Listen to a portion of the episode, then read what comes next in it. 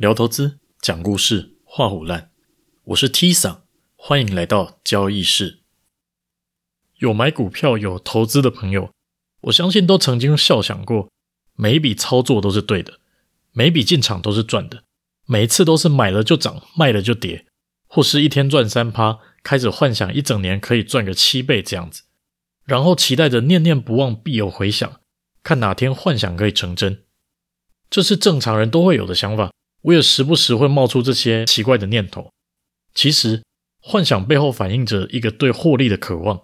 把渴望转成目标，想办法去达成就行了。啊靠北，讲的这么简单，又不是洗脑大会。那在做投资的时候，到底应该怎么看待幻想和目标这件事呢？在节目第一集有提到，交易行为当中，专注在自己的目标是一件非常重要的事。所以，我们也常常听到有人说，投资就是来赚钱的，要专注在获利这件事情身上。不过其实哈，假设今天你是两种人，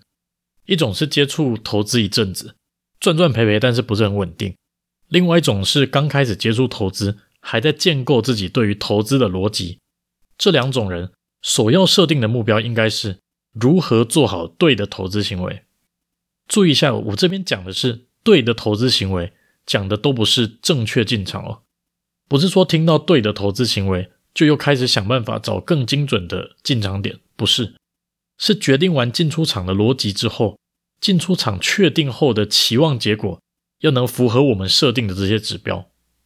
就像以前在交易室的时候，尤其在 hedge fund 里面的时候，除非真的绩效很好，好到那种报酬率除以二还是吊打其他人的那种，不然其实很常被检视交易的内容，像是之前提到的盈亏比 RR ratio。理由是这样：当我们可以确保每一笔投资行为的盈亏比都能合理的超过一定的程度，长期来说，这个结果投资的结果很难是差的。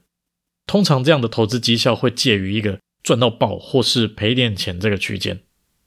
也就是说，不管你怎么进出，反映出来的至少盈亏比要达到一定的程度，不会把身家都压上去只赌一次投资。对于刚刚讲的这两类的人。首先要专注的目标应该是放在确定每一笔交易都是符合我们认知的对的行为。例如，我们设定盈亏比至少在两倍以上，要拿一块钱去赌，至少要期待可以赚到两块钱以上的获利。单笔交易也不要承担超过投入金额百分之二的这种风险，先好好执行停损停利。那盈亏比反映出来的是赌的值不值得。控制单笔亏损上限是要确保自己在赚钱之前不会爆掉赔光，直接出场。这边大家可以思考一个情境：掷硬币的时候，你最多看过连续几次的正面或是反面？那有没有曾经觉得连续出十次的正面，总该下一次出个反面了吧？至于这个独立事件还有大数法则这些事，我们在这边就不讨论。我们只是要先讲一下地狱倒霉鬼的情况。我们之所以要设定最高单笔投资不能赌超过两趴的投入金额，目的就是为了要确保，假设这个人真的很衰小，即使他的策略是可以获利的，但是市场让他连续出现十次到二十次的亏损的情况，我们要确保连续亏损完，他还是有钱可以继续执行他的策略。那刚好市场连续出现十到二十次这个策略必然会赔的这个走势，不代表他的做法本身有问题。只是所有的策略都会遇到类似的情况，就是说一定有它必然会亏损的走势，像是我们最常看到的趋势追踪的策略，在盘整期间它肯定会被扒来扒去的一样。那很倒霉的人就会很快遇到这种情境。至少我们要确保我们在自己倒霉完之后，还要有能继续执行同一个策略的资金。那设定单笔两趴的上限，就是要确保，假设我们连续看错了四十九次，我们还是有办法做第五十次的交易。回到盈亏比上面来讲，可能这样讲，有些人对于这个指标没什么感觉。我举个例子，假设我们每次看对的时候，获利都可以赚两块钱；看错的时候，亏损只亏损一块钱。我们仔细想一想，假如我们不把交易成本算进去的话，我们看对一次可以抵看错两次，等于说三次交易只要看对一次就好，胜率三十三 percent 就已经可以打平不赔钱了。那我们想一下，盈亏比假如提升到三倍的话，胜率只要二十五 percent 就能立于不败之地。而且提高盈亏比远比找精准进出还要容易，提高盈亏比的效益也比追求胜率还要高。我们假设我们把盈亏比设定在两倍，那胜率五十 percent 的情况之下，我们把胜率提升十五 percent 到六十五 percent，整体的期望报酬，也就是平均下来每一笔交易期望的获利，还不如原本胜率五十 percent 的情况之下，把盈亏比提升到三倍。更何况要将胜率从五十 percent 提升到六十五 percent 的难度，远远的高于盈亏比从两倍提升到三倍的难度。这也就是为什么我说风险交换比追求正确还重要。纠结正确，纠结的半死，最终结果也没有比较好，赚的也没比较多，那干嘛这么折腾呢？把目标放在对的投资行为，好好控制风险，好好坚持盈亏比。对于新手和不能稳定的人，几个月以后，我猜就算是没有获利。应该也是介于不赚不赔居多。那到这个阶段的时候，我们回头好好去检视自己的投资行为，应该可以看出很多端倪。可能会发现很多像是手贱啊，或者心态上不够健全啊，这些缺点都会反映在我们的交易内容上面。所以很容易在想办法提升盈亏比的过程当中，就顺便也优化我们自己进出的逻辑了。因为在看着这个目标的时候，我们就会去思考，要是我的策略的进出是对的。我要怎么样让成本更好？成本更好，我就可以用更少的风险去换更大的获利，自然就容易连进出点位都更好了。那到这个阶段，要是还有人在亏损，那可能是你的进出逻辑真的跟市场不一样，那你就乖乖认了吧，承认错误，承认自己根本就在用无法获利的方式在交易。这时候可以去模仿其他人有效的方法，或是重新思考，重新观察。不过，老实说，真的要做到完全不可行的策略，其实不是那么容易啦。所以，很有可能是前面的投资行为其实还是没有做好，而不是你的策略不可行。经历过对的投资行为这个过程，我们才能把目标放在投资结果上面。理由是这样的：要是我们先把目标放在获利，很有可能会为了获利去赌一些不该赌的交易，或是纠结在正报酬这件事情上面，然后变得很怕赔钱。只要账上有一点点获利，因为怕获利吐回去，就没办法做到自己设定的一定要获利的目标，所以赚一点点钱就跑了。赔钱的时候就想着不行，我要获利，结果一直凹，凹到最后赔更多钱。那当我们可以把投资行为都做好了，检视一段时间之后，有一定的交易量之后，我们还是可以维持上面讲的这些指标的设定，才可以进到下一个阶段。把目标设定在投资结果上面，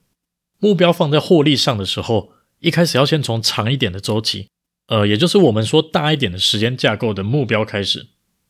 例如说，我们设定一年的报酬率要达到三十 percent，因为时间比较长，容错率会更高。用长一点的周期开始设定，心理压力不会那么大。那达到我们长期目标之后，才能往小一点的周期，试着去把小周期的目标也达成。像说，我们设定一年的报酬目标是三十 percent，同时半年获利达二十 percent。或者说，一年目标获利是三十 percent，然后我单月不得亏损超过五个 percent，类似这样的情况。在目标导向的行为模式当中，为了养成习惯，其实一般会从小目标的设定开始做起，完成小目标之后，才会去做大一点的目标。但要是这个目标的本体是获利数字的话，其实小目标是要从长一点的周期做起，而不是用短周期的小数字来当做目标。在这个阶段，绝对数字。不是左右目标大小的关键，我们就以上面那个年报酬三十 percent 为例，要是这个三十 percent 变成我每个月都一定要获利二点五 percent，要连续获利十二个月，变成每个月我都要检视一次自己投资结果是否达标，那执行上的难度就会提高非常非常的多。到这边呢，有些听众可能已经发现了，从投资行为到投资结果，长的投资结果到短的投资结果，其实在做的是同一件事。就是一步一步把每一笔交易做得更好，把小事做好才能做大事。虽然这样听起来有点鸡汤，但其实真的是这样子。有时候不是不能稳定获利，只是看投资和调整投资行为的时候，我们看的角度不是一个最省力或是真的能解决问题的角度，就会花很多的力气在追求不容易做好的事。那些投资和交易做得很好的人，通常并不是因为他赚了很多钱。深知投资之道，所以每一笔交易都能做得很好，而是他把每一次的投资行为都做好了，他才可以赚那么多的钱。那讲到获利目标，就一定要来分享一下自己一个晚上把一百万美金喷光的爆仓事件。那其实我从大学开始，最主要一开始做的是台指的选择权，我发现自己对于察觉一些有操作空间的标的，好像还算小有天分吧。就白话一点来讲，就是一些我觉得错价的商品啊。那经历过几次特殊的事件和一些像是新契约上市这种情况，包含第一次改制的二零一二年的总统大选啊，周结算选择权的上市啦、啊，就透过一些价差和合成期货之类的，吃了不少的豆腐。那那几次压身加梭哈的结果都获利不少。那个时候也很喜欢参加一些交易比赛。记得赢了一个券商办的选择权十单的比赛，拿了十万还是二十万的奖金，我有点不太确定了。那个时候自己的信心就膨胀到一个很夸张的程度，不是觉得说自己做什么都对，而是很爱去找一些错价的标的。那虽然确实会有一些可以做，但是大部分其实都是看得到吃不到，或是你必须要先承担一部分的风险，慢慢组慢慢组，你才可以达到实际上你想要的结果。甚至走火入魔到有一段时间做交易都不看涨跌。整天都在找各种商品去组合，看有没有什么东西可以做这样子。在差不多我交易到快十年的时候，有一次我估算了一下，觉得美国原油就是 WTI 跟布兰特原油在远近月期货和选择权上面的价差，好像有一点豆腐可以吃。所以我搞了一个六只脚超复杂的策略。可是远月的交易量实在没有很大，所以只能慢慢一点一点布仓。但是布到最后基本上也是梭哈了。但是因为流动性不佳，加上我以为原本合成契约的保证金会减半，其实是在 NYMEX 交易所的常态交易时间内会预设大家要做当冲，就把保证金自动减半，最后结果就爆了。那细节我就不多谈了，其实也不是很想回想起这件事情啊。当时怕身边人心脏不够强会被我吓死，隔了很多年才跟我的家人讲，然后还只报了一个大概四分之一的数字。当时看到账户归零的时候，大概只能傻了几秒，就开始各种筹钱啊，把能卖的东西卖一卖啊，整理履历，开始找工作。运气不错，当时还是有个小券商的交易师愿意收留我，那我就这样子回去过打工仔的生活了。等到差不多稳定下来之后，我才真的有时间，或者说才有勇气去检视这笔交易吧。其实概念上是没什么问题，就像前面讲的，都是承担风险来换获利预期这样子。只是那时候我因为觉得市场风险很小，所以我就把部位放得非常非常的大，却没有注意到流动性和保证金的问题。而当你要做这种部位放非常大的交易的时候，其实一点点的小错误都可以让你挂点。回想起来，就是交易生涯到现在总共梭哈过四次，就刚好在部位最大的那一次爆了，代价非常的大，因为要从零开始回到原本的部位很难。经历过爆仓之后，你的心态也会很不一样。有段时间你就是信心全无啊，以前完全不需要思考反射性的动作的交易，都会去担心自己是不是什么东西没有注意到。那过了好一段时间才能慢慢恢复到正常可以交易这样子。即使恢复了，也不敢像以前那样把部位开到这么大去做一笔交易。而且这次爆仓也让我对于目标这件事有一个新的体悟了。我一直以为我在好的交易行为这件事上做得很好。但这件事件也体现了我对于自己的自信远超过我认为应该遵守的资金控管的规则。我觉得这一笔交易很难出错，以后可能很难再遇到类似的情况，所以就把资金整个压满。但事实上是在金融市场里面永远都有机会，只是你要让自己在下一次机会来临的时候还有能力可以抓住它，然后暴赚它一把。这也是为什么交易室这个频道开宗明义就说要分享投资观念和交易心态这些内容。而不是太琢磨在如何去操作，因为自己经历过这个过程，知道在交易的世界里面，真的在面临关键决策的时候，做和不做，要做多少，影响自己决定的全都不是技术上的事。只要一开始的观念建立是有偏误的，或者说面对市场的心态是想要取巧的，那在极端压力和极端情绪之下，一点点的偏差都足以让你从头来过了。当然，人性都很贱。很多事情都要自己亲身经历之后才能深刻体会，所以我能做的其实也只能就自己的经验分享给大家，希望真的能帮到一些人就好了。今天就讲到这吧，这里是交易室，我是 Tisa，，拜拜。